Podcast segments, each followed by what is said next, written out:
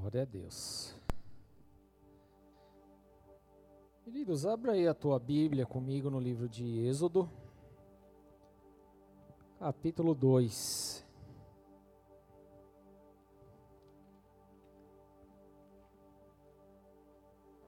Êxodo, Êxodo 2.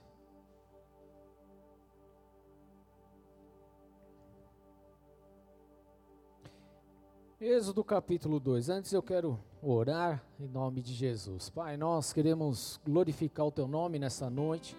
Queremos entregar esse tempo diante do Senhor. Nós reconhecemos, meu Pai, que nós precisamos tudo de ti. Não precisamos nada deste mundo, não precisamos nada daquilo que o homem possa oferecer. Tudo que nós precisamos está no Senhor. E nós queremos ter acesso a essas coisas. Nós não queremos desperdiçar nada daquilo que o Senhor tem derramado sobre as nossas vidas, mas nós queremos aprender cada dia mais com a Sua palavra. Por isso, Senhor, nós consagramos esse tempo a Ti. E eu peço, meu Deus, que toda e qualquer forma de distração, tudo aquilo que possa vir para distrair, Senhor meu Deus, da tua palavra, roubar a atenção da tua palavra, Senhor, seja repreendido em nome de Cristo Jesus. Nós declaramos a nossa rendição ao Senhor, nós declaramos, meu Deus, os nossos corações, Senhor meu Deus, abertos ao teu agir, estamos ensináveis nessa noite, meu Pai, por isso nós pedimos, Espírito Santo, ministra profundamente cada uma de nossas vidas aqui. Eu declaro, Senhor meu Deus, a minha rendição diante do Senhor, a minha dependência em Ti, que eu possa, Senhor meu Deus, nessa noite, através de Sua glória e de Sua graça, ser um instrumento, Senhor meu Deus, ousado por Ti, Senhor meu Deus, em nome de Cristo Jesus. Essa oração que nós fazemos diante do Teu altar, e assim nós declaramos para a glória do Teu santo nome, Jesus. Amém. Glória a Deus.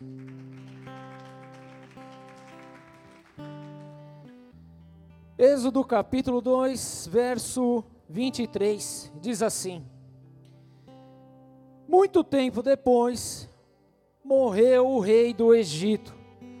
Os israelitas gemiam e clamavam debaixo da escravidão, e o seu clamor subiu até Deus. E o seu clamor subiu até Deus. Queridos, nós estamos numa série falando a respeito de promessas e hoje nós vamos aprender da parte de Deus como não matar a promessa sobre a nossa vida. Amém? Porque nós somos meio que PhD em destruir promessas, as promessas que são destinadas para as nossas vidas, colocadas sobre as nossas vidas e muitas vezes nós não compreendemos o porquê disso. Nós achamos que simplesmente, ah, porque foi liberada uma palavra profética, então ela vai se cumprir de qualquer maneira. Tudo bem, nem vou dizer que você está certo ou errado pensar dessa forma. Mas a verdade, querido, é que nós, por muitas vezes, nós acabamos simplesmente matando a promessa de Deus sobre as nossas vidas. E é o que nós vamos entender. O que nós acabamos de ler aqui exatamente algo que muitas vezes nós passamos, queridos. Olha só, os israelitas gemiam e clamavam debaixo da escravidão, e o Senhor e o seu clamor subiu até Deus. O que eu quero que você comece a compreender, querido, que tudo aquilo que você colocou diante de Deus, toda oração que você fez diante do Senhor, todo choro que você derramou também no altar do Senhor, chegou até Deus, amém? Nada do que você depositou, nada do que você falou, nada do que você orou ficou em esquecimento. Mas Deus, Ele tem escutado, Ele tem ouvido. Deus, Ele tem se manifestado. Deus, Ele está atento à tua oração. Deus, Ele está atento àquilo que está saindo do teu coração, querido. Isso é algo poderoso demais, porque ao falarmos de promessa, querido, não há forma, não há uma forma de viver a promessa senão por fé. E não há algo, nada, nada, nada nada mais lindo, querido, do que você saber que aquilo que você está falando, que aquilo que você está declarando, que até o seu choro que é derramado, nada disso está escondido diante de Deus, mas o Senhor, Ele está ouvindo. Subiu até Deus, amém? Subiu até o Senhor. Êxodo capítulo 3, verso 7, ainda diz assim: Disse o Senhor: de fato, tenho visto a opressão sobre o meu povo no Egito, tenho escutado o seu clamor, por causa dos seus malfeitores, e sei quanto eles estão sofrendo. Deixa eu te falar uma coisa, querido. Deus sabe da tua, do teu sofrimento. Deus ele sabe das tuas dores. Amém. Feche seus olhos, querido. É muito importante que você compreenda isso, porque Deus ele está atento à tua oração. E eu quero declarar sobre a sua vida, querido, que Deus, Deus ele está ouvindo. Deus ele está atento ao teu clamor. Deus ele está olhando para aquele tempo que você viveu de dureza, para aquele tempo que você viveu de escravidão, preso no pecado. Deus ele está de olho no teu sofrimento. Nada fugiu do controle do Senhor, apesar da dor que bate no teu coração, apesar das frustrações, apesar de toda desilusão. Deus ele está olhando para você e ele está entrando com provisão, ele está entrando com poder, ele está entrando com solução, ele está entrando com promessa nessa noite, em nome do Senhor. Apesar de todo choro, apesar de toda injustiça, apesar de toda maldade, Deus ele está movendo os céus e está alterando a rota natural das coisas. O Senhor ele está se movendo sobre a sua vida, apesar de toda exploração, apesar de todo roubo, apesar de toda privação de direitos, querido. O Senhor ele está conduzindo a tua vida agora. Nada, absolutamente nada fugiu do controle do Senhor. De fato, tenho visto a opressão sobre o meu povo. Deus está vendo a sua opressão, e porque Ele está vendo o teu sofrimento, Ele está entrando com provisão sobre a tua vida, em nome do Senhor. E se você crê, aplauda Jesus essa noite, porque Ele continua sendo Deus, Ele é Deus, Ele é Senhor. Aleluia. De fato, tenho visto a opressão sobre o meu povo no Egito e também tenho escutado o seu clamor por causa dos seus malfeitores, por causa dos seus feitores, e sei quanto eles estão sofrendo. Por isso desci para livrá-los. Amém, queridos? Queridos, deixa eu te falar uma coisa. O Senhor desceu para livrar a tua vida. Ele desceu para livrar a tua cara. Ele desceu para livrar as nossas vidas. Mas, pastor, como que isso aconteceu? Quando Jesus se encarnou homem, querido. Ele desceu pessoalmente para resolver o problema da nossa vida. Nosso Jesus fez isso, querido, porque ele pagou a nossa dívida, ele pagou pelo nosso pecado. Através do seu sangue, ele nos comprou o direito de termos acesso à vida eterna. Então Deus ele está entrando com provisão sim, querido. Nada do que aconteceu aconteceu por acaso. Deus ele tem um propósito sobre a sua vida. O que importa dizer, querido, que ele desceu para livrá-lo das mãos dos egípcios. Aleluia! Ele desceu. Jesus desceu. Eu desci para livrá-los das mãos dos egípcios e tirá-los daqui para uma terra boa e vasta. Olha aí, queridos. A promessa de Deus aí. Uma terra boa e vasta, onde manam leite e mel a terra dos cananeus, dos hititas, dos amorreus, dos ferezeus, dos heveus, dos jebuseus. Pois agora o clamor dos israelitas chegou a mim, e tenho visto como os egípcios os oprimem. Amém? Ô Dimas, consegue ligar aqui para mim, por favor? Queridos, isso é uma promessa muito poderosa da parte de Deus. Porque apesar de todo sofrimento, de todo roubo, de toda angústia, de toda dor, de tudo que nós passamos, Deus olhou, desceu para nos salvar, para nos buscar, para nos conduzir, para nos livrar de tudo isso. E não só isso, Ele nos conduz para uma terra boa e vasta, para um lugar aonde emanam leite e mel. Um lugar, querido, poderoso, um lugar maravilhoso. Diga comigo aí se você não gostaria de estar num lugar que é uma terra boa e vasta. Hã? Sim ou não? Num lugar que mana leite e mel. Vamos lá. Quem aqui não gostaria de sair hoje da atual circunstância e simplesmente ir para um lugar onde é puro deleite? Não é lindo demais? Deixa eu te falar, querido, apesar de parecer uma utopia, mas é exatamente isso que o Senhor preparou para nós é que a nossa consciência, o nosso A nossa natureza humana, ela cria muitos bloqueios para que a gente acesse esse lugar. Mas hoje Deus, querido, Ele está entrando com provisão justamente para nos conduzir até este lugar. Para um lugar bom, agradável, um lugar de provisão, querido. Deus ele está afirmando aqui nessa palavra que ele iria conduzir o povo de Israel a um lugar maravilhoso. Isso é a promessa de Deus. Amém? Um lugar maravilhoso, um lugar poderoso. Ele não iria tirar os israelitas do Egito para conduzi-los para uma terra qualquer, para uma terra estéril, para uma terra seca, para uma terra toda esquisita, de forma alguma. Mas Deus os conduziria a uma terra abundante, a um local de fertilidade, a um local onde eles teriam provisões, querido. Quando nós lemos aqui uma terra que mana leite, esse, esse manar, querido, é uma expressão traduzida do original que transmite o sentido de brotar, de correr, de nascer, de ter um fluxo, de algo que vai renascendo. Imagina você colocando semente e brotando semente. Coloca semente e brota semente. Coloca, planta isso e brota. Queridos, é exatamente isso.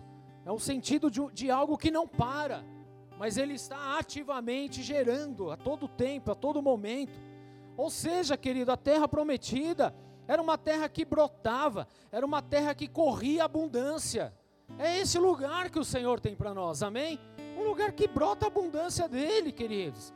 E isso fica ainda muito mais em evidência na sequência do que ele fala aqui, numa terra que mana leite e mel.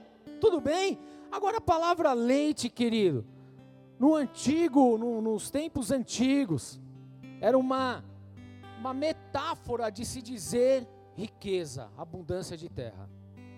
Era uma metáfora. Então, quando se falava de uma terra que havia leite, era uma terra de grande fartura, de grande riqueza. Era uma terra que produzia muito leite, e uma terra que era muito fértil. Uma terra que possuía muito, muito lugar de pastagem, de gado, querido. É exatamente esse lugar que o Senhor estava conduzindo. E vale dizer, querido, não era apenas o leitinho da vaca que dava lá, não, porque nós estamos falando de um leite ainda que era muito mais nobre um leite de cabra, um leite de ovelha, um leite muito melhor até. Então Deus ele estava conduzindo esse povo justamente para isso.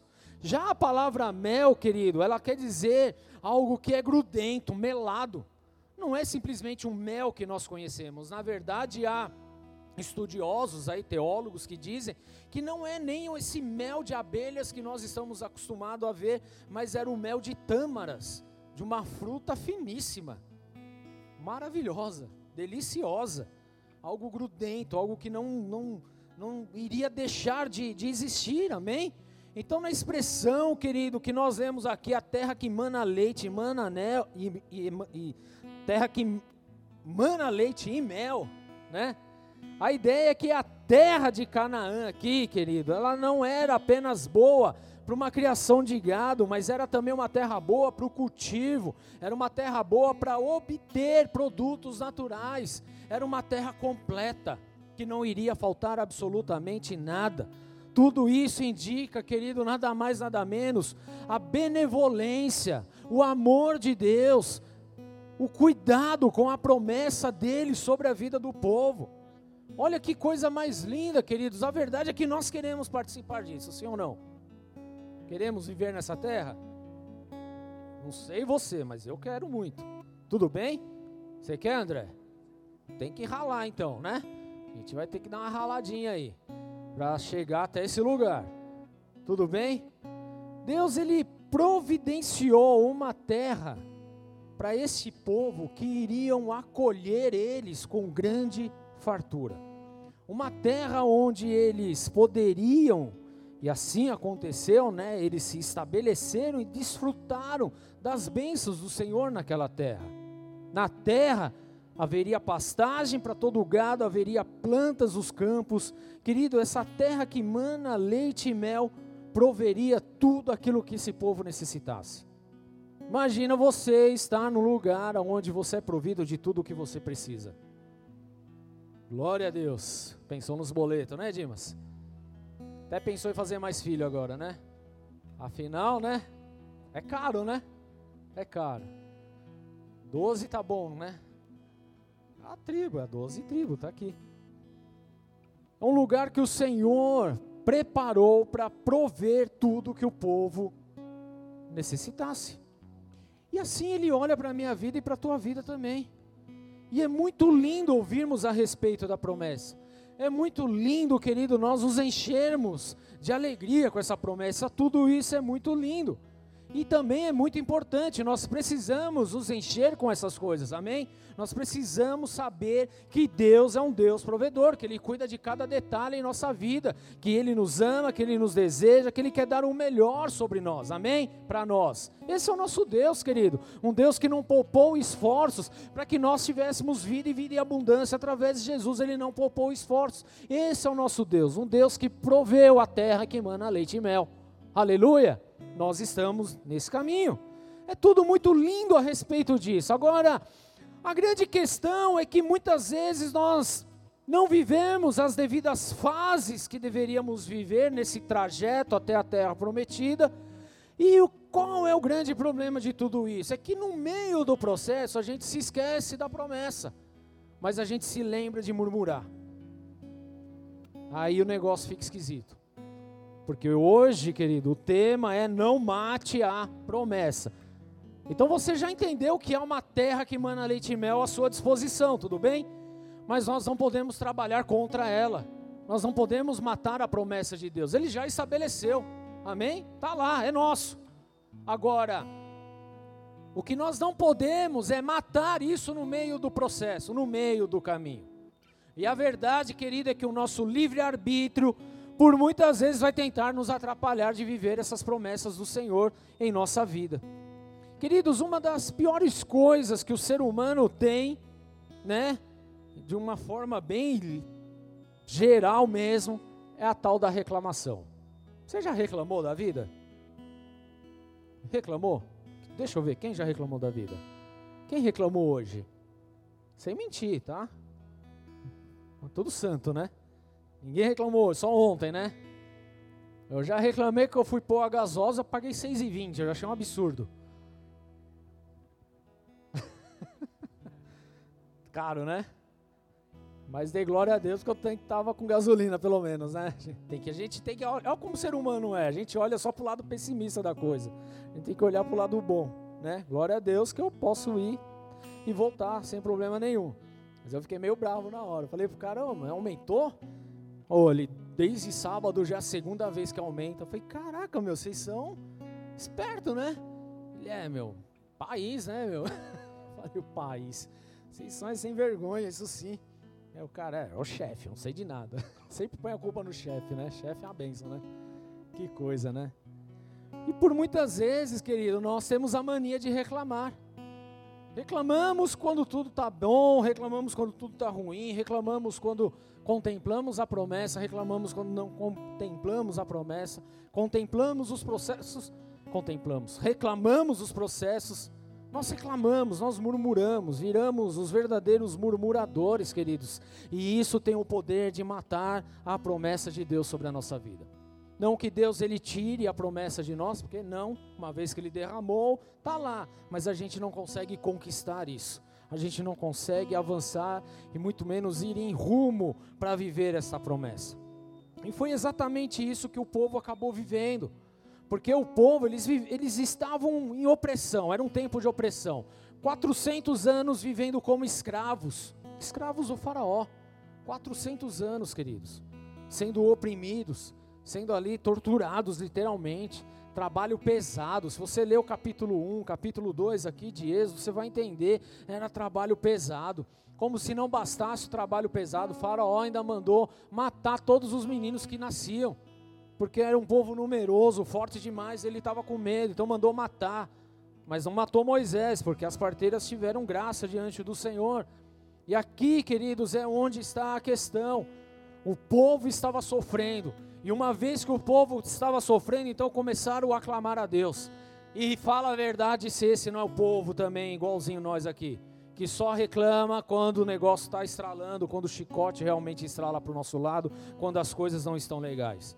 O povo não foi diferente, querido. Eles só começaram a clamar quando realmente a coisa ficou esquisita para o lado deles. E eles clamaram, Deus ouviu, Deus então tomou providências, querido. E então nós vimos uma das passagens mais lindas da Bíblia, que é quando justamente Deus tira o povo lá do meio do Faraó rumo à terra prometida, onde Deus agiu de maravilhas e de coisas extraordinárias para poder conduzir esse povo. Os sinais que esse povo viram, querido, através de Moisés e Arão ali, são sinais que, que marcaria a vida de qualquer pessoa aqui. Como, por exemplo, atravessar o rio a pé enxuto, o mar a pé enxuto. Deus simplesmente dividiu as águas, esse povo atravessou. Que obra maravilhosa, que coisa linda. Sim ou não? Ah, sem contar ali as questão da, a, questão, a questão das dez pragas, onde Deus agiu também de uma forma sobrenatural. Ou seja, são sinais, queridos, e coisas que aconteceram que seriam mais do que o suficiente para esse povo passar o resto da vida de boa. Não é ou não é verdade? Mas não é isso que acontece, porque a gente também, apesar de vermos tantos sinais, maravilhas da parte de Deus, a gente acaba reclamando. E assim foi com o povo. Agora, o que nós precisamos compreender é que tudo isso acaba matando a promessa em nossas vidas. Êxodo, capítulo 14, verso 11.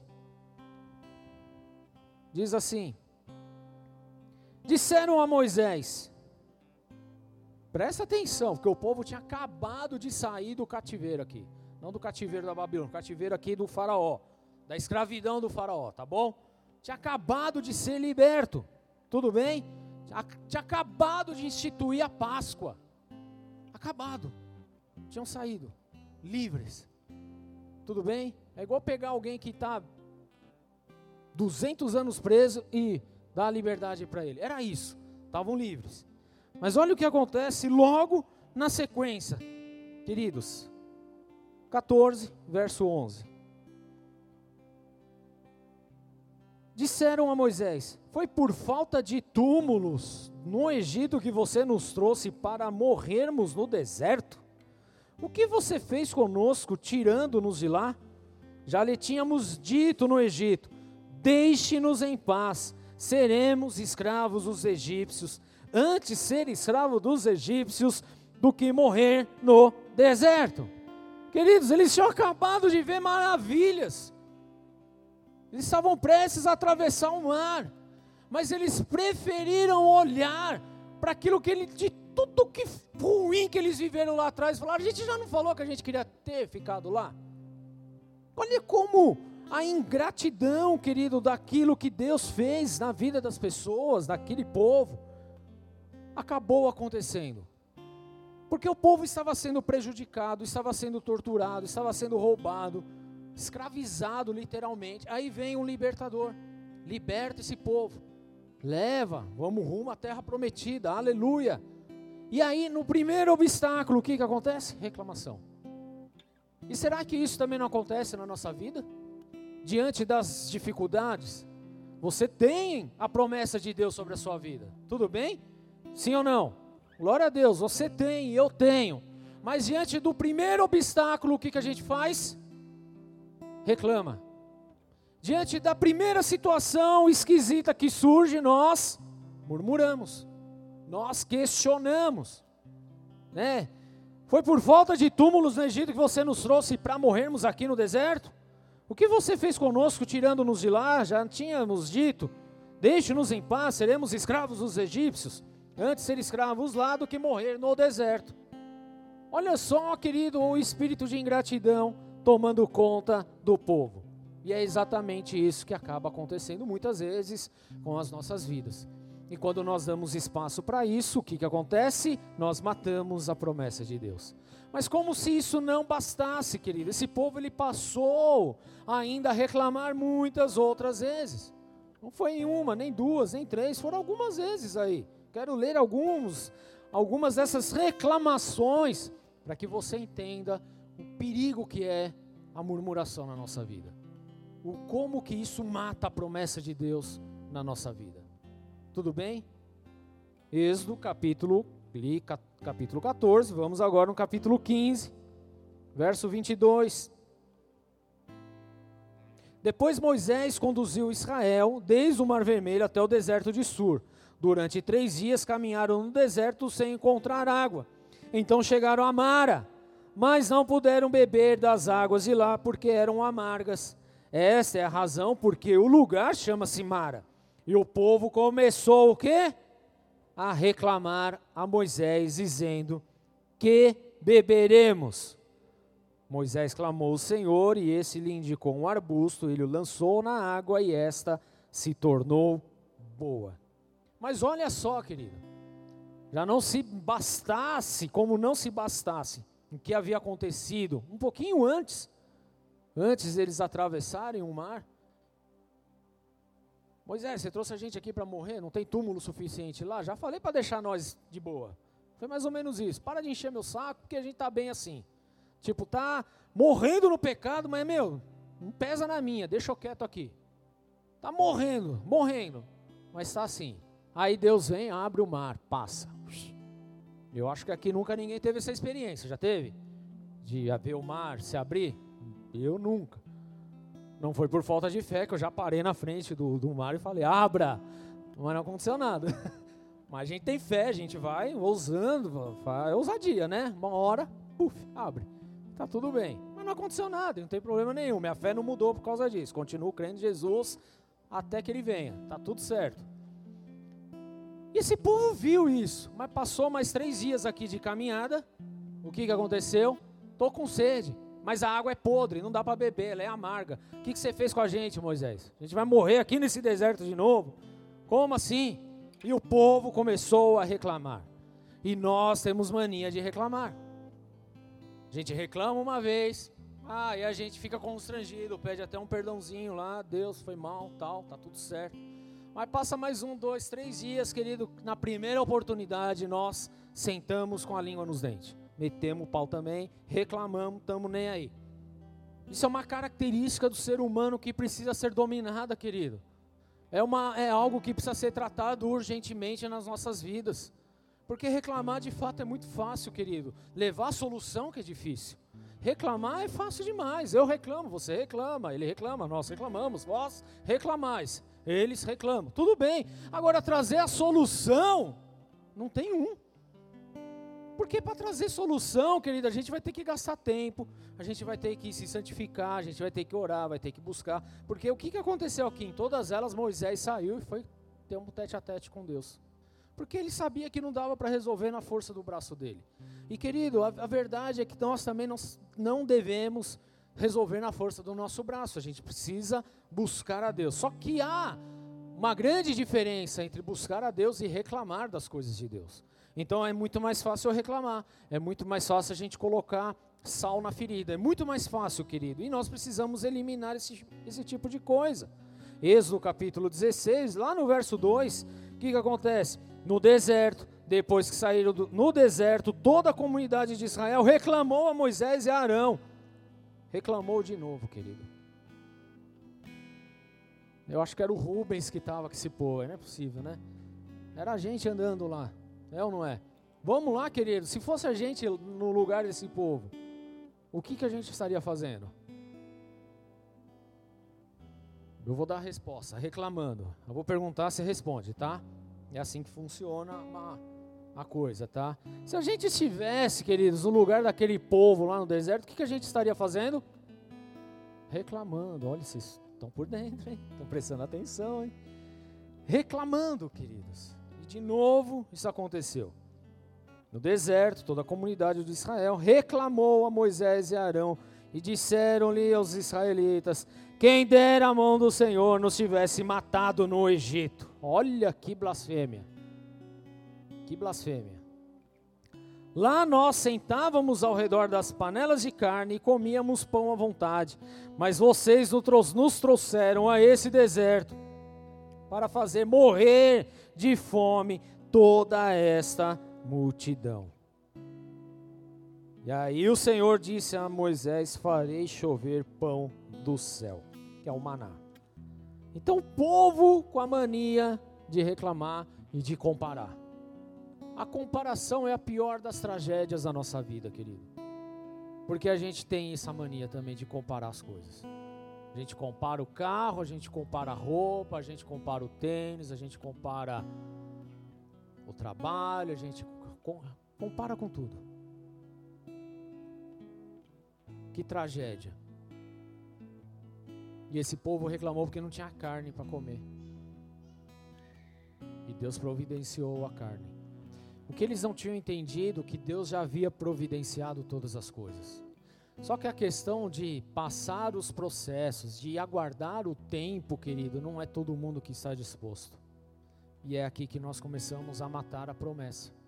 Matamos a promessa porque reclamamos, porque saímos daquilo que seria a vontade de Deus sobre a nossa vida.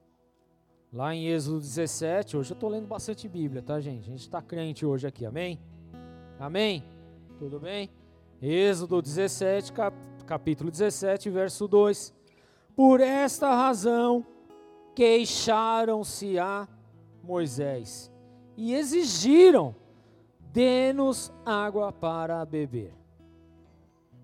Olha só, queridos. Aí ele continua, ele respondeu: Por que se queixam a mim? Por que colocam o Senhor à prova? Aqui Moisés já estava ficando mais macho, né? Tava o homem mais manso do mundo, agora estava. Mas o povo estava sedento e reclamou a Moisés: Por que você nos tirou do Egito? Foi para matar de sede a nós, aos nossos filhos e aos nossos rebanhos? E então Moisés clamou: Senhor, que farei com esse povo? Estão a ponto de apedrejar-me. Olha a situação. Não pensa você que era uma situação tranquila para Moisés, não. Que a gente está falando de um povo brucutu, carniceiro, que era faca na caveira. Não tinha meios, não tinha modos, não tinha educação, não tinha nada disso. Era um povo que resolvia as coisas na porrada, literalmente. Não tinha essa negócio, ah, vamos negociar o politicamente correto, não tinha nada disso naquela época não, viu? O negócio era ferro e fogo. Então o negócio estava ruim para Moisés aqui também. Então imagina você, toda a pressão que Moisés estava sofrendo, mas ainda assim ele se manteve no trilho. A questão é o povo que não parava de reclamar. E assim é também em nossas vidas que nós não paramos de reclamar diante da circunstância, queridos. Se antes a gente reclamava porque não tinha tempo com a família, então reclamar, não tenho tempo, tenho tempo, não tenho tempo. É muita coisa, é muita coisa, é muita Vem uma pandemia, parou tudo, zerou tudo. Aí agora é, meu, não aguento mais, não aguento mais, preciso sair de casa, preciso sair de casa. Está reclamando de novo. Tudo bem? Aí era porque antes a igreja tinha muita coisa. Não, tem muita coisa, muita coisa, muita Agora não tem nada, não tem nada, não tem nada. Só reclama. a gente é engraçado. A gente reclamava porque tinha muito trabalho. Não aguento mais, estou despirocando, minha cabeça vai explodir, vou estressar, burnout, não sei o que, blá blá blá, um monte de. Reclamava. Aí perdeu o trabalho, não faz nada na vida, está reclamando porque agora está parado. Eu não é assim que funciona. Queridos, essa é a natureza humana. A gente só sabe reclamar. É a natureza humana. É isso que esse povo estava vivendo também reclamando de todas as coisas, reclamando por causa da água, por causa da carne, por causa disso, por causa daquilo, assim como nós também reclamamos.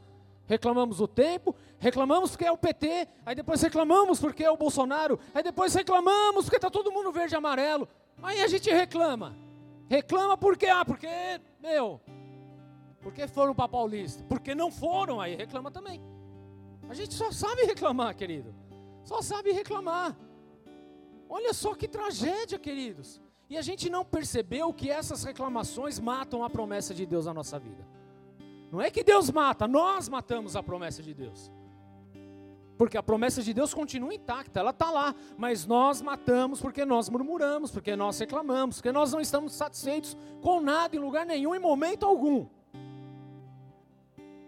Porque antes a gente queria tal roupa, aí reclamava porque não tinha. Aí quando tem, reclama porque está gordo. Não ficou bem em mim. vai pedalar, vai fazer alguma coisa então. Mas está reclamando, não é assim? Aí não, não tinha, agora tem, ah, já não gosto mais, quero outra. Já, já era. Ingratidão, do mesmo jeito, querido, é reclamação. Reclamação atrás de reclamação. Esse é o contexto do grande ser humano que nós somos. E precisamos eliminar isso, queridos, porque nós estamos matando a promessa. E a gente nem se deu conta disso. Nós estamos aniquilando a promessa de Deus, o cumprimento da promessa de Deus sobre a nossa vida, mas não é porque Deus não cumpriu a parte dele, porque Deus ele cumpre. Nós é que não estamos fazendo o nosso papel. Nós estamos matando a promessa. E aí Deus veio, deu maná, pão diário. Os caras não faziam nada. Acordava, estava lá, o pãozinho lá, o maná para eles fazendo as suas comidas. Deu carne, deu água, deu tudo, querido. Deus deu tudo. Tudo bem? Queridos, um povo que andou 40 anos no deserto não se desgastou o raio da sandália. O meu ando três dias, eu já estou com a sola torta. Não é assim? Às vezes eu uso uma camisa, querido, top, top. No outro dia eu vou usar, já caiu um botão. O povo andou 40 dias e estava tudo certo. 40 anos. Estava tudo bonito porque Deus cuidou. Mas a gente reclama. O povo reclamou, nós continuamos aqui reclamando também. Precisamos mudar a chave. Amém, igreja? Êxodo 32. Vamos ler bastante Bíblia hoje, calma aí. Aqui a gente está na catástrofe do bezerro de ouro. Porque o povo reclamou. 32, verso 1: O povo, ao ver que Moisés demorava a descer do monte, juntou-se ao redor de Arã e lhe disse: Venha, faça para nós deuses, que nos conduzam, pois a esse Moisés, o homem que nos tirou do Egito, não sabemos o que lhe aconteceu. Olha a tragédia na vida desse povo, querido. Trocaram a soberania de Deus por um pedaço de ouro, um bezerrinho, uma coisa que eles formaram lá com as, o que eles juntaram. Por quê? Reclamaram que Moisés foi para o monte orar e estava demorando demais. Foi orar, reclamou demais. Sabe quem é esse, querido? Olha lá. É aquele que está na igreja, por exemplo, e aí reclama que o marido não sai mais da igreja ou a esposa não sai mais da igreja. Tá, tá reclamando. Moisés demorou demais, é melhor a gente pôr outro bezerro, alguma coisa aqui no lugar. E reclama. Só que quando esse cara deixa de estar na igreja, na presença do Senhor, vira um traste. E aí começa a reclamar também. É um ser humano, é esquisito demais. Eu vi o teu irmão falar, é esquisito, viu? Foi esquisito também. Isso é estranho, viu? Hã? Pergunta se ele reclamou hoje. Vê o que ele faz. Demais, né? Reclama do trânsito, né? Trânsito. Reclama, claro. Das contas. Nem se fala. Reclama. A gente reclama, essa é a verdade. E a gente precisa mudar isso. E esse povo reclamou novamente. Esse povo reclamou de novo. Verso 7 aqui de, do 32 ainda diz assim: Então o Senhor disse a Moisés: Desça, porque o seu povo que você tirou do Egito corrompeu-se. Muito depressa e desviaram daquilo que lhe ordenei e fizeram um ídolo em forma de bezerro. Curvaram-se diante dele, ofereceram-lhe sacrifícios e disseram: Eis aí, ó Israel, os seus deuses que tiraram vocês do Egito. E o Senhor disse a Moisés: Tenho visto que esse povo é um povo obstinado próprio Senhor contou a tragédia para Moisés. Se corromperam. Queridos, e é exatamente o que muitas vezes acontece com a gente. Por conta da demora. Ah, então eu vou, eu vou mudar de igreja, eu vou mudar de religião, eu vou mudar de planeta. Reclama. E deixa a bênção de Deus. Mata a bênção de Deus sobre a tua vida. Porque não soube esperar não soube aguardar, não soube é, entender que há um processo para todas as coisas. É uma tragédia atrás de, de tragédia aqui, queridos. Por conta do quê? Por conta das reclamações. E o povo acha que está tudo bem fazer tudo isso.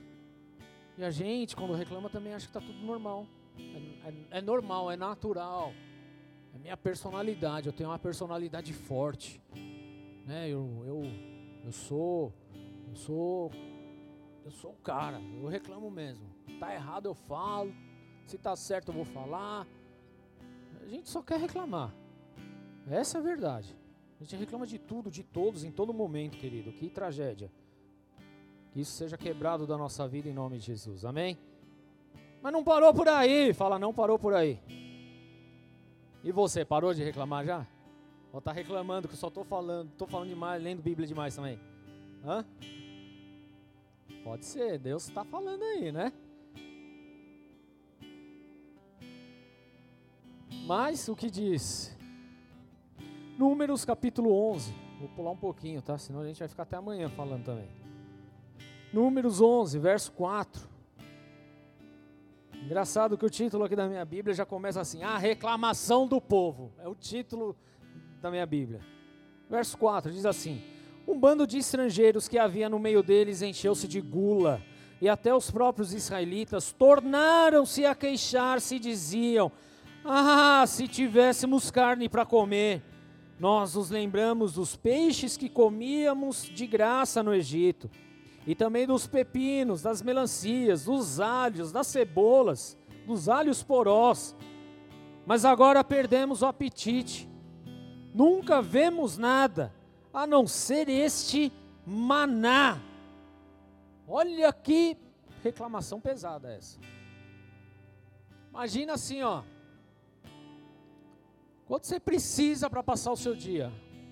500 reais, vamos imaginar aqui. Todo dia Deus te dá 500 reais. Tá bom. Ô glória agora. Mas vai passar um tempo, você vai falar, mas eu só tenho esses 500 reais. Não é? É assim que funciona. É o que o povo estava fazendo. Agora a gente só vê esse maná. Não tem, não tem outra coisa, é só maná. Se fosse com a gente, meu, só tem esses 500 reais. A gente acorda, não fez nada, tá lá os 500 reais. Mas a gente ia reclamar, porque só tinha esses 500 reais. Não cobriu nem a inflação do ano. Tinha que ter aumentado um pouquinho isso aí, né, Deus? Pelo amor de Deus. Quem aguenta assim, né? Mas a gente já está reclamando do mesmo jeito, queridos. E é isso que não pode. Agora, olha só uma galera estrangeira juntou-se com o povo de Israel, começaram a reclamar, porque não tinham o que comer. E aí o povo volta a falar a mesma coisa. A gente comia de graça, de graça uma ova, que eles eram escravos, esqueceram disso só, né? Pagavam muito caro. Mas eles falam, comíamos de graça, pepinos, melancia, alhos poró, cebolas, alhos. Mas agora perdemos apetite, porque a gente só tem esse raio desse maná. Olha, um povo enjoadinho, hein?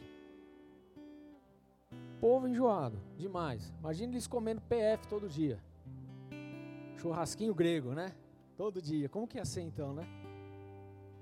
Mas a verdade é que a gente age da mesma maneira. A gente age exatamente assim, reclamando.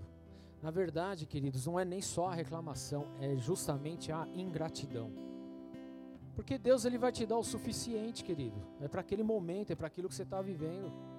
Ele está trabalhando no teu coração, está te preparando para algo maior. Nós já falamos isso em outros cultos. Mas a gente não compreendendo isso, a gente começa a reclamar daquilo que nós estamos vivendo, daquilo que nós estamos passando, daquilo que nós estamos processando. E a verdade é que a gente não quer esperar. Uma vez ouvi numa música que eu ouvi, sei lá, que toda promessa passa pela prova do tempo. Era alguma coisa assim que o cara ministrava no meio. Mas é a pura realidade, queridos. A promessa ela vai passar pela prova do tempo na nossa vida. Tudo vai passar pelo tempo, querido. Não há como a gente simplesmente se teletransportar para daqui cinco anos. Não vai acontecer. Não é de volta para o futuro. A nossa vida é dia a dia e nós precisamos de consertos, nós precisamos de tratamentos, nós precisamos de alinhamentos, nós precisamos, queridos, tirar algumas arestas. Tem muitas imperfeições, há muita coisa ainda para ser ajustada. E a gente nem sempre está disposto a viver isso, a gente quer pular, a gente já quer chegar na terra que mana leite e mel. Ah, eu ouvi, tem a promessa, terra que mana leite e mel, beleza, querido. Só que você não dá um pulo e cai na terra. Tem uma jornada a percorrer. Você tem a promessa do teu emprego, tudo bem, mas tem uma jornada para percorrer aí. Você vai ter que dar uma ralada, vai ter que estudar, vai ter que correr atrás, vai ter que acordar cedo, pegar busão. Vai ter que fazer isso, querido. Lá na frente, ok. Você vai ser promovido, vai ser diretor, dono de empresa, sei lá. Vai ter um processo, querido. Nada vem assim, ó, surgiu. Não vai. Casamento é a mesma coisa, querido. Ele não, não, aparece do nada. Há um processo, há um tratamento, há ali um todo um preparo para que você fale agora vai. Aí quando vai, você quebra a cara, porque aí são outros processos. E aí você está lá em adaptação ainda e passa mais 5, 10, 20 anos. Então se adaptando. Obviamente agora muito melhor do que era lá atrás, mas ainda estão no processo, porque esse processo ele é diário. O que a gente não pode fazer é parar e ficar reclamando, parar e ficar jogando nas costas dos outros, parar e simplesmente, ó, eu não gostei de nada disso, eu quero a solução aqui agora, se vira nos 30. Não dá, queridos, não dá. Ah, mas pastor, essa parede está muito suja, o que, que a gente faz? Pega um rolinho, tem tinta lá no coisa e pinta. É simples. Mas a gente quer fazer? Não. Então é mais fácil eu reclamar. Tá feio. Tá feio. Ô, oh, meu carro tá velho, hein? Tá velho. A gente reclama. Pô, guarda um dinheiro e troca. Não reclama? A gente reclama, querido. Reclama de tudo. A gente reclama da saúde, mas a gente não quer pagar imposto também. Você quer? Eu não quero, ninguém quer pagar. Mas a gente tem que pagar. Se a gente quer um negocinho melhor. Sim ou não? Não, mas eu não quero depender do susto, né?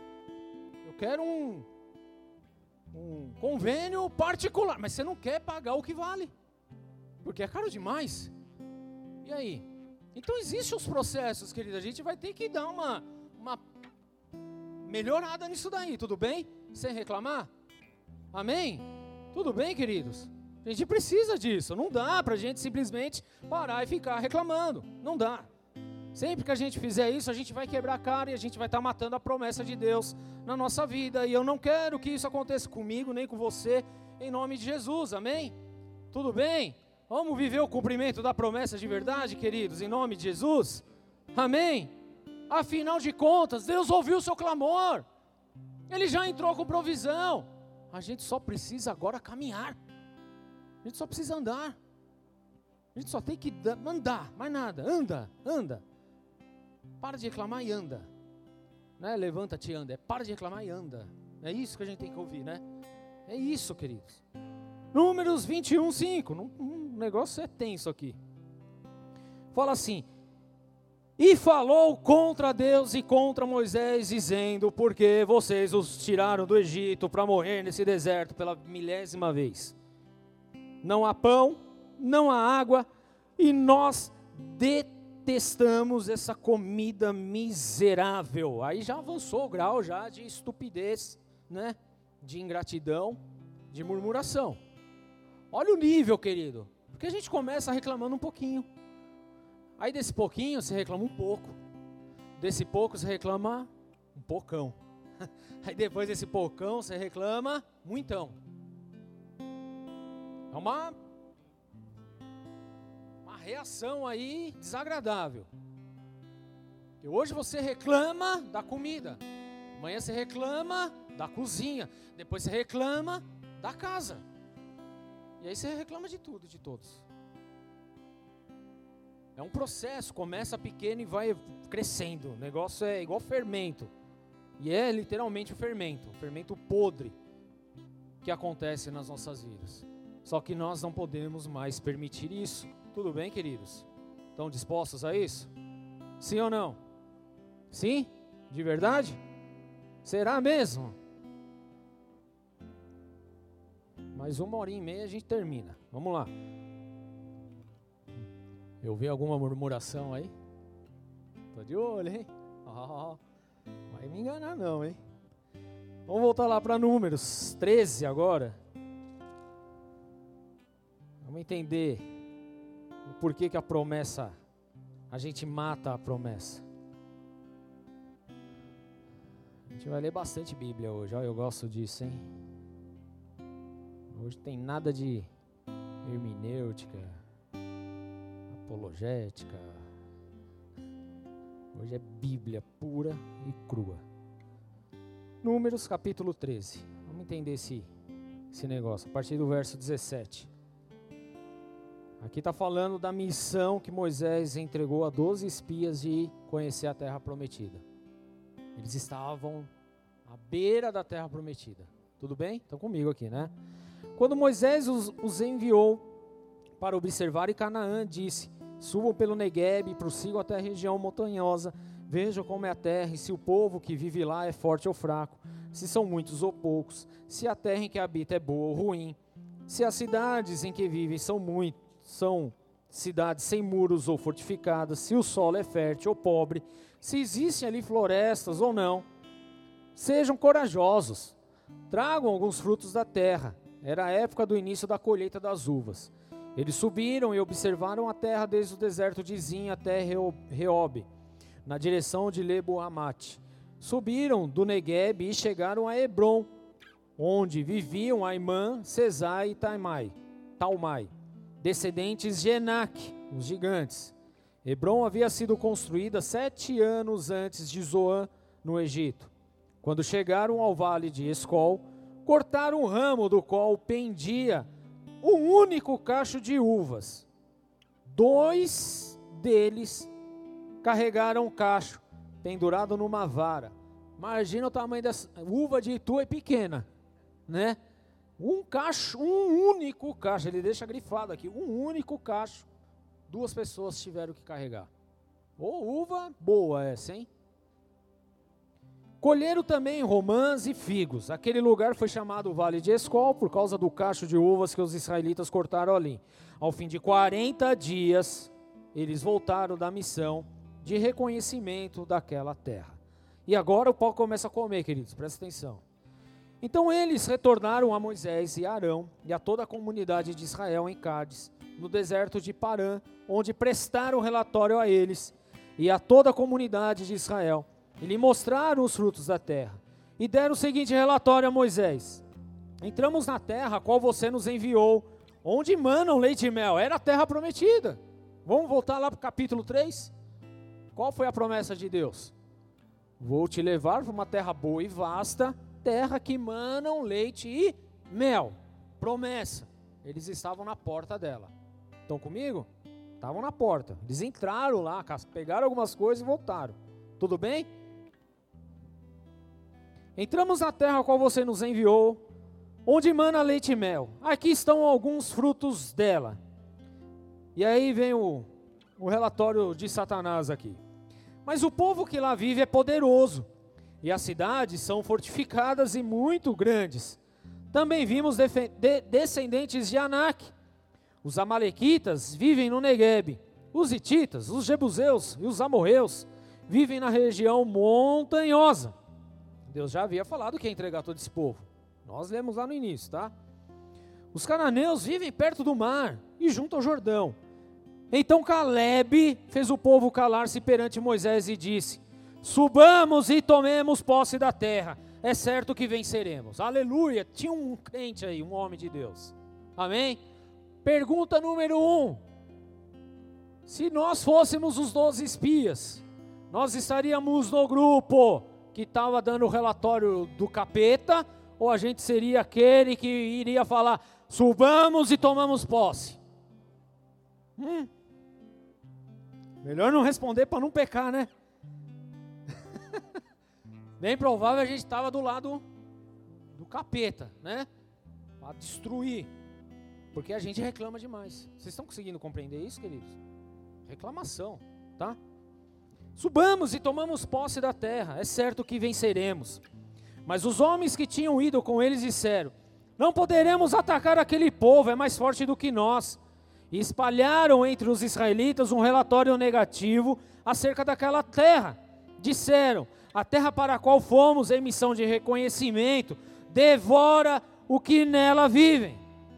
Todos os que vimos são de grande estatura Vimos também os gigantes, os descendentes de Enac, diante de quem parecíamos gafanhotos a nós e a eles. Queridos de Deus, pelo amor de Deus, olha o que um coração murmurador é capaz de fazer. Porque uma pessoa que murmura, que só reclama, queridos, não é uma pessoa que está com o olho na promessa que está com o olho voltado para o céu, mas é uma pessoa que está com o olho voltado só nos problemas. Ela não consegue visualizar que, meu Deus, deu a voz de comando. O que ela vê, querido, é a situação caótica que está ao redor dela. E é exatamente isso que acontece. Porque às vezes você está no meio da tua casa, da tua família, está um caos. Um caos. Mas existe a promessa de Deus, querido, que você e sua casa serviriam ao Senhor. Amém? Existe a promessa. Você sai daqui convicto nisso, até chegar na tua casa e ver tudo de ponta cabeça. É aqui que a gente precisa tomar cuidado, porque ou a gente firma os nossos olhares para a promessa de Deus, para aquilo que Deus liberou, ou a gente vai ficar e passar a nossa vida reclamando das coisas que estão à nossa volta. Ou a gente olha com fé, ou a gente olha realmente com a palavra de Deus, ou a gente olha profetizando aquilo que Deus liberou sobre as nossas vidas, ou vamos continuar no mesmo lugar reclamando a vida toda. E não vendo nada acontecer demais. Vai continuar tudo igual, o mesmo caos, o mesmo problema. Porque é isso que acontece. Então, de 12 pessoas, 10 Dez voltaram reclamando, dez voltaram falando que era impossível, dez voltaram questionando o lugar que Deus havia dado, não era o lugar que eles iriam conseguir, porque agora não era mais a terra que mana leite e mel, agora era a terra dos gigantes, a terra a qual eles se pareciam como gafanhotos, porque o que viviam lá eram gigantes, eram pessoas de grande estatura, eram homens fortes, eram cidades fortificadas, eram os jebuseus, heveus, jebuseus, zeus da vida lá, e aí eles simplesmente se contaminaram, se corromperam ainda mais e reclamaram. Ao invés de olhar para aquilo que Deus já havia falado, para aquilo que Deus já havia mostrado que iria levar eles. Ao invés de olhar para todos os sinais, todas as maravilhas, tudo que Deus fez, realizou no percurso até chegar à porta da terra prometida, eles pararam apenas para olhar o cenário exterior. Estão captando aquilo que Deus está falando, queridos? Ou nós nos firmamos na promessa, na palavra de Deus, naquilo que Ele liberou, ou a gente vai ficar dando ouvidos para as vozes satânicas que estão aí fora, dizendo que a gente não pode, que a gente é incapaz, que a gente não vai conseguir, que a gente não vai avançar, que a gente não vai crescer, que a gente não vai ser ninguém, que a gente não vale nada mesmo. Porque é isso que Satanás faz, querido ou nós nos apoiamos que Deus ele preparou uma terra que mana leite e mel, uma terra boa e vasta, a terra prometida. Ele preparou para mim e para você, queridos. Ele preparou. Mas o percurso, o caminho, a jornada muitas vezes vai nos tirar do foco, vai fazer com que a gente reclame, com que a gente duvide, com que a gente tome atitudes que não deveria tomar. E quando nós fazemos isso, nós matamos a promessa matamos a promessa aqui dentro do coração. Deixamos de acreditar naquilo que Deus falou ao nosso respeito. Quantas coisas lindas, maravilhosas Deus já falou, querido. Quantas promessas já não foram liberadas. Mas da mesma forma que foram liberadas, Satanás também veio buzinar na nossa orelha. Situações aconteceram, ao invés de nós glorificarmos a Deus sobre todas as coisas, querido, nós passamos a reclamar de Deus sobre todas as coisas. E aí matamos a promessa. Matamos literalmente a promessa. Vamos ler mais um pouquinho de Bíblia? Tudo bem? Continuando aí, capítulo 14. Naquela noite, toda a comunidade começou a chorar em alta voz. Todos os israelitas, olha só o que dez fizeram. Todos os israelitas queixaram-se contra Moisés e contra Arão toda a comunidade lhes disse: Quem dera tivéssemos morrido no Egito. De novo, a tal da reclamação. Ou nesse deserto. Porque o Senhor está nos trazendo para essa terra só para nos deixar cair a espada?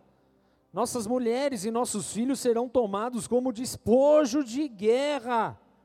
Não seria melhor voltar para o Egito? Olha quantos argumentos, queridos a gente arruma no meio da reclamação. Quem é casado aí? Deixa eu saber. Quando a tretinha aí no casamento, quantos argumentos acontecem, hein? A Fia é boa de argumento? E o fio, é? Mais ou menos. Mulher normalmente é, muito melhor de, de argumento, né? até porque homem esquece as coisas fáceis demais, né? Aconteceu hoje, já nem lembro mais, mas, né? Ainda bem que a gente tem uma esposa que tem memória para nos lembrar o resto da vida, né? É assim, queridos. Tudo bem? A gente arruma um monte de argumento, queridos. Mas a gente deixou de olhar para a palavra de Deus. A gente olha para as circunstâncias, olha para o caos, olha para o inferno que está do nosso lado, mas a gente não tem coragem de olhar para a palavra de Deus. E aí a gente sai reclamando. Então se firma na palavra de Deus, amém? Se firme nela. Nossas mulheres e nossos filhos serão tomados como despojos de guerra. Não seria melhor voltar para o Egito? E disseram uns aos outros: Escolheremos um chefe e voltaremos para o Egito. Então Moisés e Arão prostraram-se rosto em terra durante toda a assembléia dos israelitas. Josué, filho de Num, e Caleb, filho de Jefoné, dentre os quais haviam observado a terra, rasgaram as suas vestes e disseram a toda a comunidade dos israelitas: A terra que percorremos em missão de reconhecimento é excelente. Se o Senhor se agradar de nós, ele nos fará entrar nessa terra onde manam leite e mel e a dará a nós. Somente não sejam rebeldes contra o Senhor e não tenham medo do povo da terra, porque nós o devoraremos como se fossem pão. A proteção deles se foi, mas o Senhor está conosco. Não tenham medo deles. Aleluia! Queridos, há muitas pessoas criando argumentos, criando situações para que a, a promessa deixe de ser cumprida para que a gente tire o foco da promessa. Há muitas pessoas em nossa volta buzinando na nossa orelha, para quê? Para que a gente se desfaleça no meio do caminho, para que a gente abandone todas as coisas. São poucos aqueles que realmente olham apenas para a palavra do Senhor. Queridos, o que nós precisamos hoje? Deixar de ser esse povo resmungão e passar um povo a ser um povo crente de verdade, que crê em Jesus, que crê na palavra, que crê nas promessas que independente do caos que está aí fora, a gente sabe quem é o nosso Deus. A gente sabe que se ele falou, ele é fiel para cumprir. A gente sabe que ele não mente, ele não engana, ele não usurpa, mas ele faz acontecer. Se precisar criar um mundo novo, ele vai criar, não tem problema nenhum, porque ele é Deus, querido. É nesse Deus que precisamos apoiar, é nesse Deus que precisamos confiar, é na promessa que esse Senhor declarou sobre as nossas vidas que nós temos que olhar. A gente tem tem que parar de reclamar, a gente tem que parar de murmurar, a gente tem que parar de dar ouvidos para aqueles que só causam transtorno, querido. Ouve e ouça a palavra do Senhor, se apoie nela em nome de Jesus, amém? Aplauda Jesus por isso, queridos. A proteção deles se foi, mas o Senhor está conosco. Não tenho medo deles. Não tenho medo. A gente precisa se apoiar em Deus. Mas, fala, sempre tem um mas. Sempre tão más, né? Mas a comunidade toda falou em apedrejá-lo. Então, a glória do Senhor apareceu a todos os israelitas na tenda do encontro. Fala, a glória do Senhor.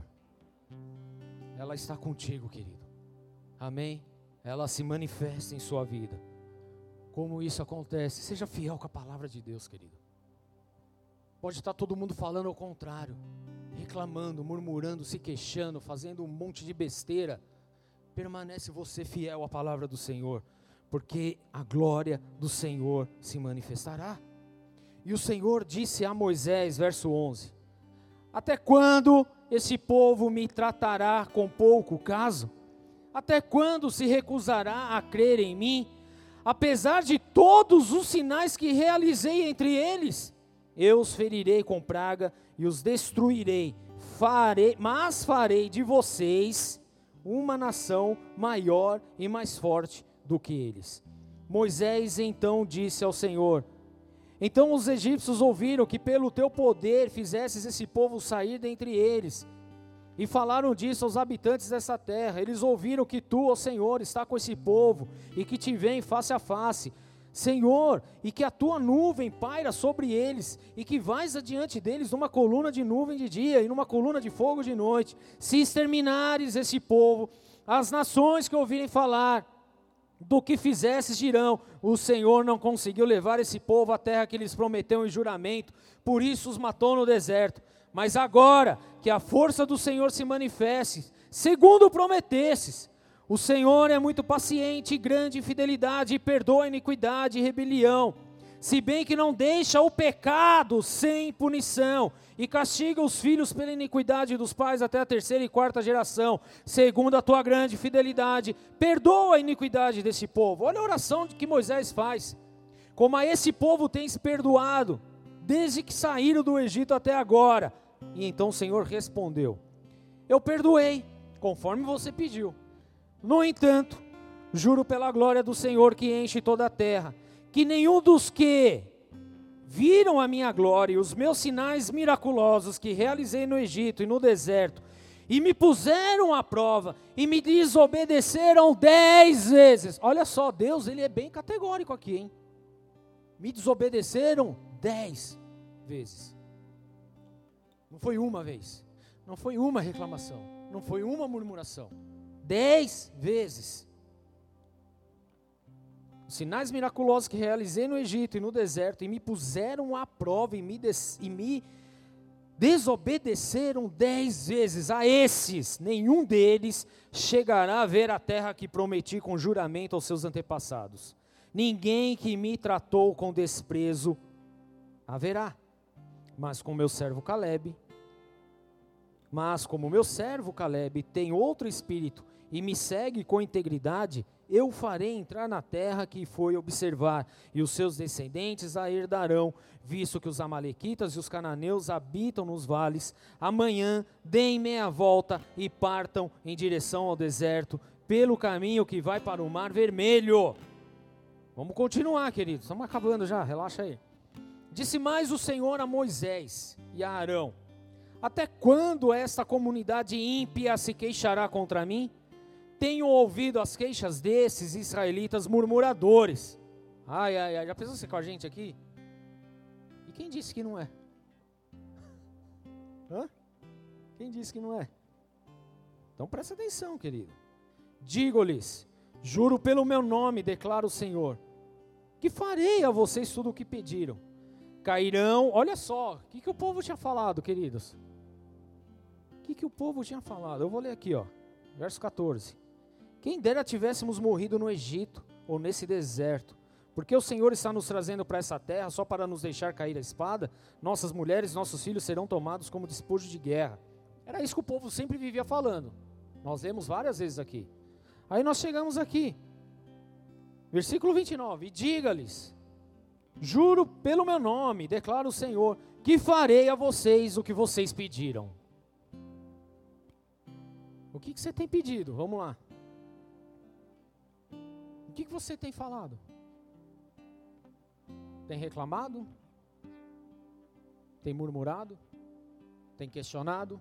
Tem se rebelado? O que, que nós temos feito, querido? O que, que a gente tem feito? Hum? Deus ele falou: Vou fazer o que vocês pediram. Cairão nesse deserto os cadáveres de todos vocês, de 20 anos para cima, que foram contados no recenseamento e que se queixaram contra mim.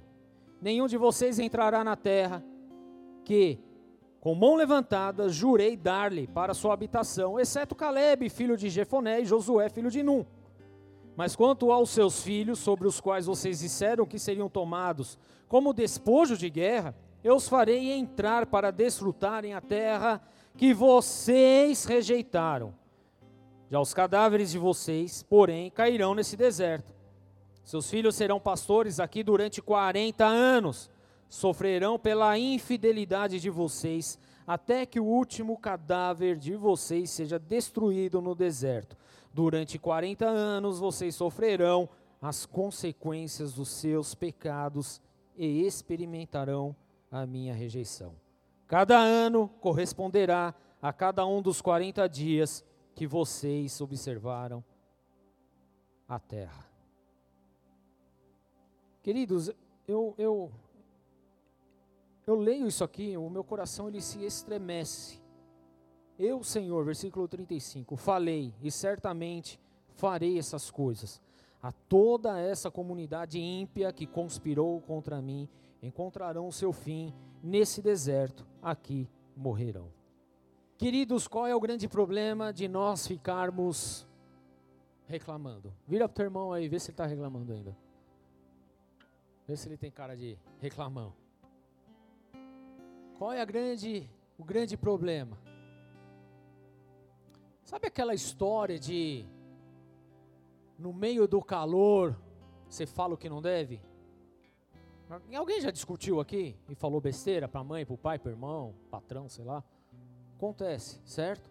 Qual é a grande questão aqui da murmuração? É justamente falar o que não se deve. É apontar, é acusar, é reclamar, é amaldiçoar, porque é isso que acontece. E a gente trata as coisas como se Deus não estivesse vendo. Mas Deus ele foi muito claro. Por dez vezes vocês me desobedeceram. Dez vezes. Nesse período. A gente não está falando dos 40 anos. A gente está falando num pequeno tempo que eles percorreram até chegar à porta da terra prometida. Pequeno tempo. Por dez vezes desobedeceram. Um povo que não tem zelo por mim. A grande questão aqui, querido, aqueles que reclamam, murmuram, que fica colocando Deus em xeque-mate toda hora, sabe? Questiona todas as coisas, não aceita absolutamente nada, não tem paciência, reclama de tudo o que está acontecendo. A reclamação ela vai produzir a morte da promessa na nossa vida. Porque se esse povo simplesmente tivesse chegado lá, entendido o que era a promessa e viver ela, eles teriam entrado na terra prometida. Mas não foi isso, eles continuaram reclamando. E aí Deus deu um basta. E falou: tá bom. Vocês ficaram 40 dias lá reconhecendo a terra, vocês vão ficar 40 anos no deserto. Tudo que vocês pediram que ia morrer no deserto e não sei o que, vai acontecer com vocês. Vocês que reclamaram contra mim. Então veja, não é que Deus ele simplesmente arrancou a promessa, não, porque a promessa continuou lá. Mas o fato de ser um povo obstinado, um povo de coração duro, um povo que só reclamava, pessoas que só botavam Deus contra a parede, que questionavam tudo o que estava acontecendo, não aceitava nada. Queridos, a própria palavra que saiu das boca, da boca deles serviam como sentença. Lembre-se, lá no Novo Testamento, querido, lá no, no, no Sermão da Montanha, Jesus ele fala que com a medida que você julgar, você será julgado. E nós não damos conta disso. Porque, eu volto a dizer, é muito simples e fácil a gente reclamar. É muito simples e fácil a gente murmurar.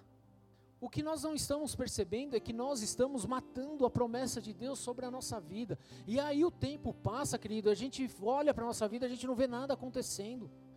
Puxa, Deus tinha falado a respeito da minha empresa, tinha falado a respeito da minha casa, tinha falado a respeito das minhas finanças. Deus havia falado sobre isso, Deus falou daquilo, e de fato Deus falou e ele não volta atrás, querido. Mas o fato de eu viver reclamando, declarando palavras que não deveriam ser declaradas, matam a promessa, o cumprimento da promessa na minha vida, porque foi exatamente isso que aconteceu com esse povo. E aqui fica o alerta para nós hoje o que nós estamos fazendo nos nossos dias. O que nós temos vivenciado de verdade, de verdade, querido. Nós temos zelo por Deus, pela palavra de Deus, pela promessa de Deus, por aquilo que Ele falou? Será que nós temos guardado e vigiado? Será que nós temos nos levantado como Josué e Caleb, querido? Será que nós estamos cumprindo com esse papel? Ou nós estamos simplesmente onde está toda a manada reclamando? Aonde nós estamos, querido, nesse nesse processo? Que hoje, em nome de Jesus, queridos, nós possamos nos levantar desse lugar e sair daqui pensando, analisando tudo que a gente já reclamou, tudo que a gente já murmurou, tudo que a gente já amaldiçoou, querido. Eles amaldiçoaram o maná. Essa comida miserável, não aguento mais essa comida miserável amaldiçoaram, querido, reclamaram, queria comer o raio do alho do, da cebola que tinha lá no Egito. Mas eles estavam de frente com o maior cacho de uva do planeta. Uma terra farta, uma terra onde iria prover tudo aquilo que eles precisavam e, e além de tudo isso.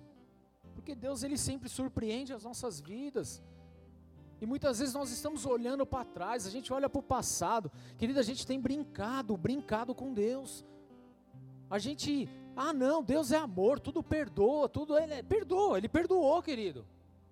Só que a consequência do pecado ficou, ele falou aqui, querido. Tem a consequência do pecado. Ele perdoa, tudo bem, querido, mas existe consequência na nossa vida. E aí a gente vive nessa, não, eu vou pagar o preço para ver, eu não estou nem aí, eu vou tocar minha vida, eu vou tocar o terror, eu vou fazer o que eu quero, eu não vou viver mais isso aqui não, eu vou reclamar mesmo, é isso aí. Queridos, aonde a gente vai parar desse jeito?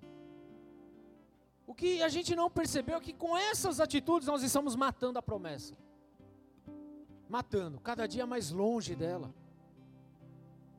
Que era para ser em 40 dias, tornou 40 anos porque havia um povo que só reclamava.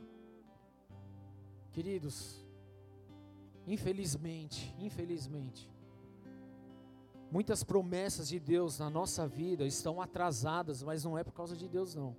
Porque Ele não atrasa em nada, mas é a gente que está parado no lugar, questionando, reclamando, falando uma parte de besteira, sendo os senhores da razão. Querido, a gente não tem que ser o senhor da razão, não. A gente só tem que viver a palavra de Deus. Amém? Amém? Porque Ele tem promessa, querido. Aleluia. E é uma promessa maravilhosa. E muitos têm sido roubados, por quê? Porque no meio da promessa, no meio do processo, no meio do tempo, simplesmente reclamam, abram mão de tudo. Entrega tudo para Satanás mesmo. E aí depois não sabe por que não vive, o porquê está difícil, o porquê não chega, o porquê está demorando, o porquê não vê as coisas acontecendo. Queridos, é simples. Para de reclamar um pouquinho. Para de murmurar. Para de amaldiçoar as coisas que estão à sua volta, por favor. E tenha uma mentalidade de Caleb, uma mentalidade de Josué, uma mentalidade de Cristo, querido. Seja grato. Confie 100% na palavra de Deus, porque ela nunca vai falhar. A palavra de Deus não vai falhar em hipótese alguma. As coisas do homem, as coisas desse mundo vão falhar com toda certeza, mas a palavra de Deus jamais. Então se apoie naquilo que a palavra de Deus tem falado ao, teu respeito. Se apoie nas promessas que o Senhor declarou sobre a sua vida, queridos. E preste atenção, olhe na palavra de Deus, porque aqui nós estamos, queridos, diante de, de pessoas que tomaram decisões erradas e de pessoas que tomaram a decisão certa. E nós estamos tendo a oportunidade, querido, de tomar hoje a decisão certa ou errada. De viver na gratidão ou continuar murmurando. De viver olhando para a promessa ou ficar olhando para os problemas que surgem. A gente está hoje tendo essa, a gente está tendo essa oportunidade de tomar a decisão. Que Deus não olhe para nós e fala: "Meu, vocês que já desobedeceram dez vezes, que não param de reclamar. Então tá bom, tudo que vocês pediram vai acontecer. Engraçado, né? Que na palavra de Deus fala que a gente pede pede mal. Não podia até conectar. Um dia a gente vai pregar sobre isso. Não vou pregar hoje não. A gente não sabe pedir, querido. A gente pede mal.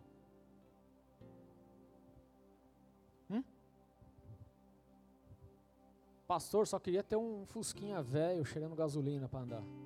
Pediu mal, vai ter o um Fusquinha velho cheirando gasolina. E aí, sabe quando você vai casar? Acho que nunca, né? Não pelo carro, mas por causa do cheiro da gasolina. Que pede mal, querido. Brincadeiras à parte, mas é exatamente esse o cuidado que a gente tem que ter a partir de hoje. Parar de murmurar, para de reclamar, para de dar voz para o demônio, dar ouvidos para o demônio e se apegue à palavra de Deus. Amém? Feche seus olhos, querido. Abate sua cabeça.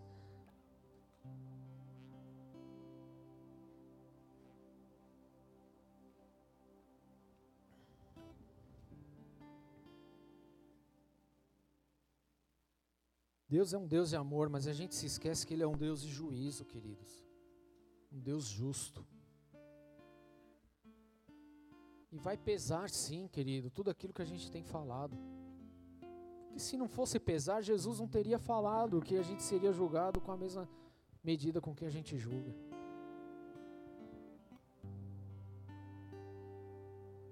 Então nós precisamos dessa mudança hoje.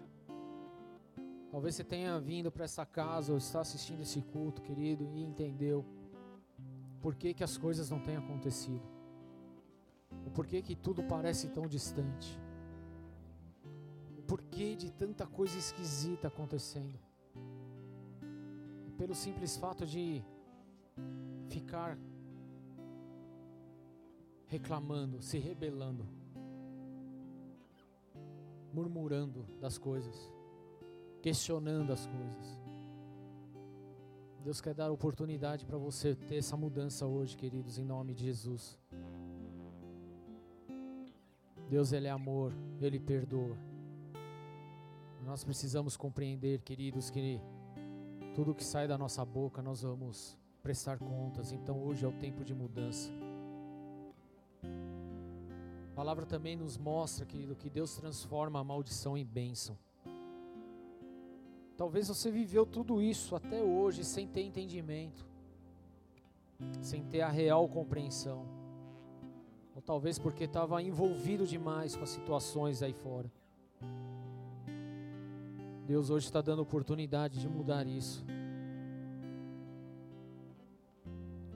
Nós vamos ter um tempinho aqui de adoração, queridos. Mas de verdade, que seja um momento onde você pode abrir, possa abrir a tua boca para falar com o Senhor, para pedir perdão. Por ter dado ferramentas para Satanás paralisar a tua vida. Por toda reclamação, por todo questionamento, por toda rebelião que foi feita. Por você ter sido esse instrumento de matar a promessa. Abra tua boca, querido, fala com o Senhor. Você sabe do que você questionou. Você sabe do que você reclamou.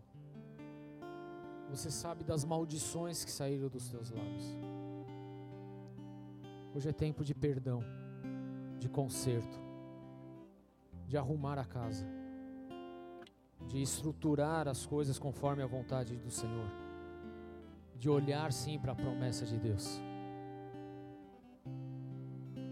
Hoje é tempo de mudança. Pai, em nome de Jesus, nós estamos diante de Sua presença. E queremos abrir sim o nosso coração, Senhor. Porque nós mesmos, Senhor, temos matado a Tua promessa em nossa vida com as reclamações, com os questionamentos, com as maldições que tantas vezes proferimos. Ah, Deus. Quanta reclamação, Senhor.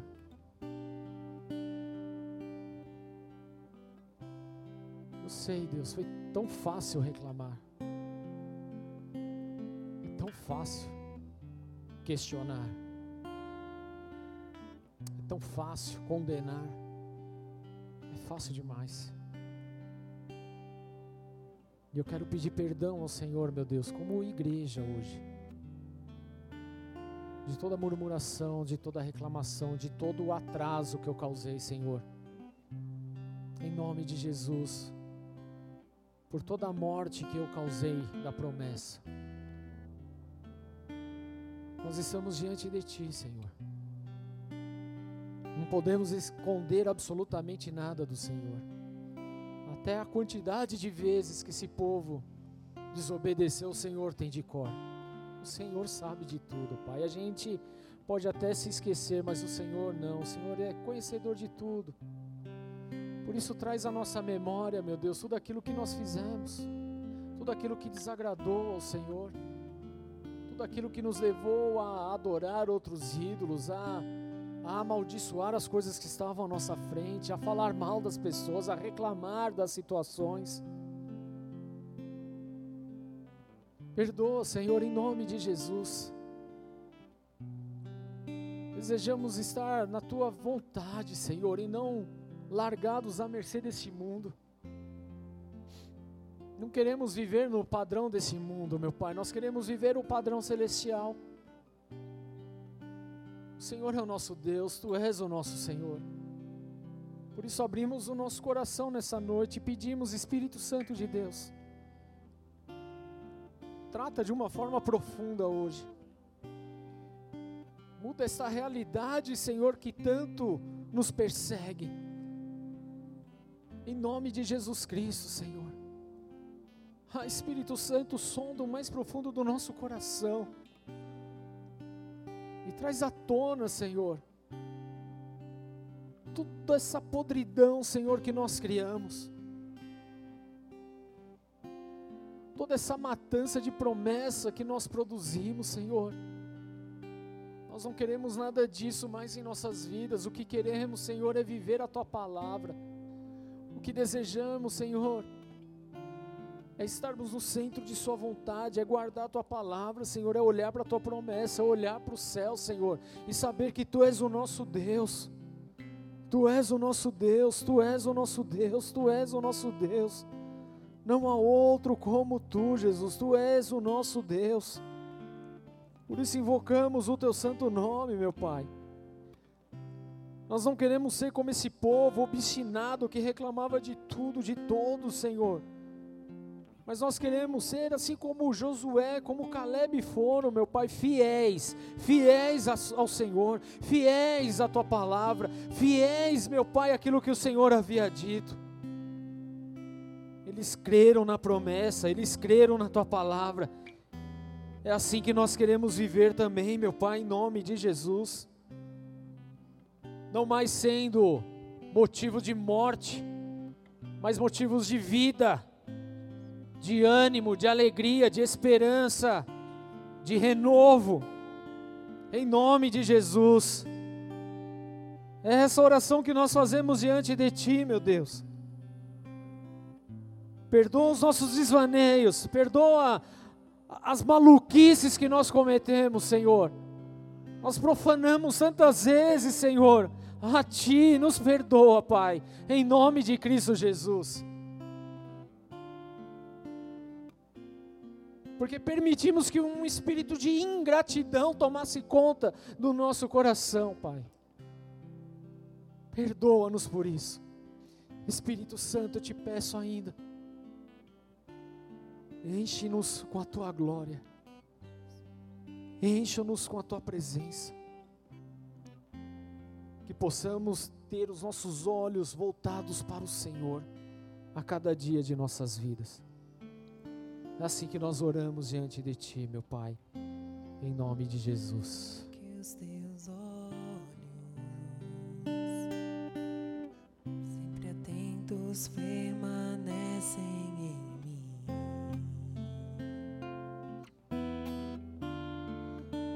E os teus ouvidos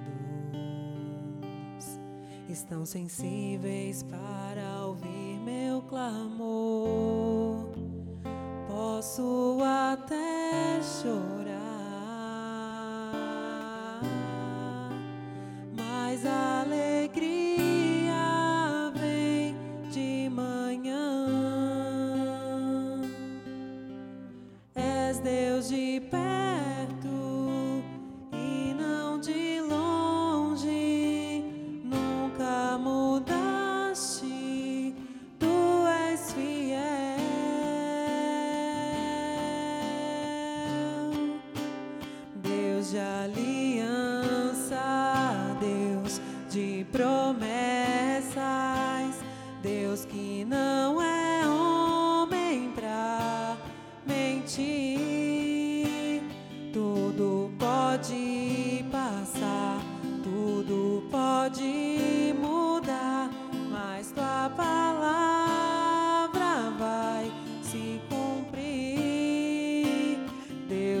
aliança, Deus de promessas, Deus que não é homem pra mentir.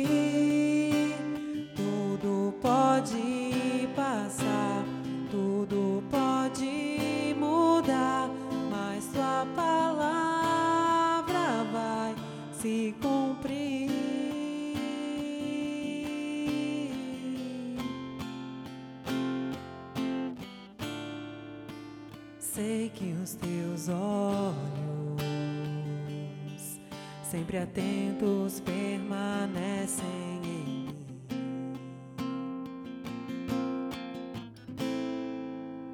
E os teus ouvidos estão sensíveis para ouvir meu clamor. Posso até chorar,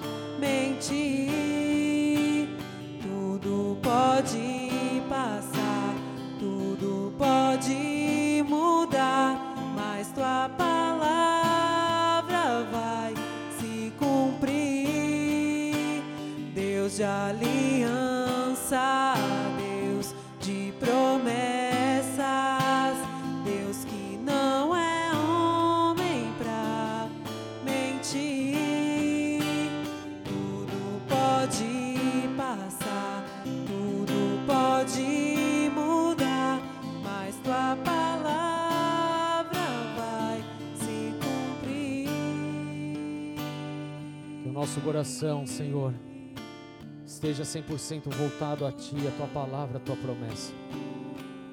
Sejamos renovados hoje, Senhor.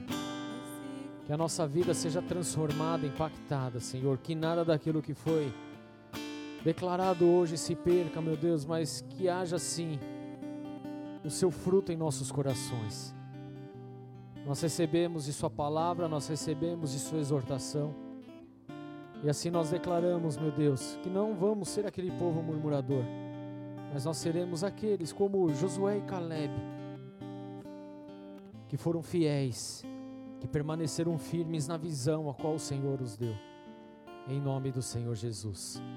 Assim nós oramos, adoramos e glorificamos o teu santo e soberano nome, Jesus. Amém. Aplauda Jesus, queridos. Amém.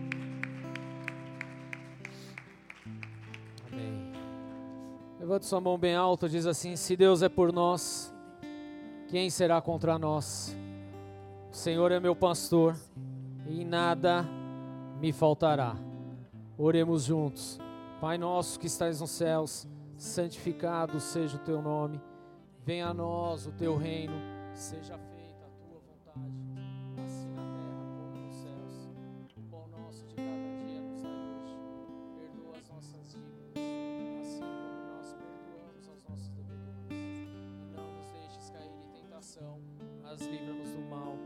teu é o reino, o poder e a glória para sempre. Amém. Se você é visitante, querido, no final do culto lá tem a. Quem tá lá? Estou tô meio cego. É a é Jennifer? Amém. Então vejo meio vulto só. Deus abençoe. Ela tá lá para pegar o teu nome, te mandar uma mensagem. Sei que está online também. O pessoal tá passando aí o número do Boas-Vindas, tá bom? Manda uma mensagem pra gente. Deus abençoe. Tenha uma excelente noite, uma, um final de semana maravilhoso em nome de Jesus. Amém? Glória a Deus.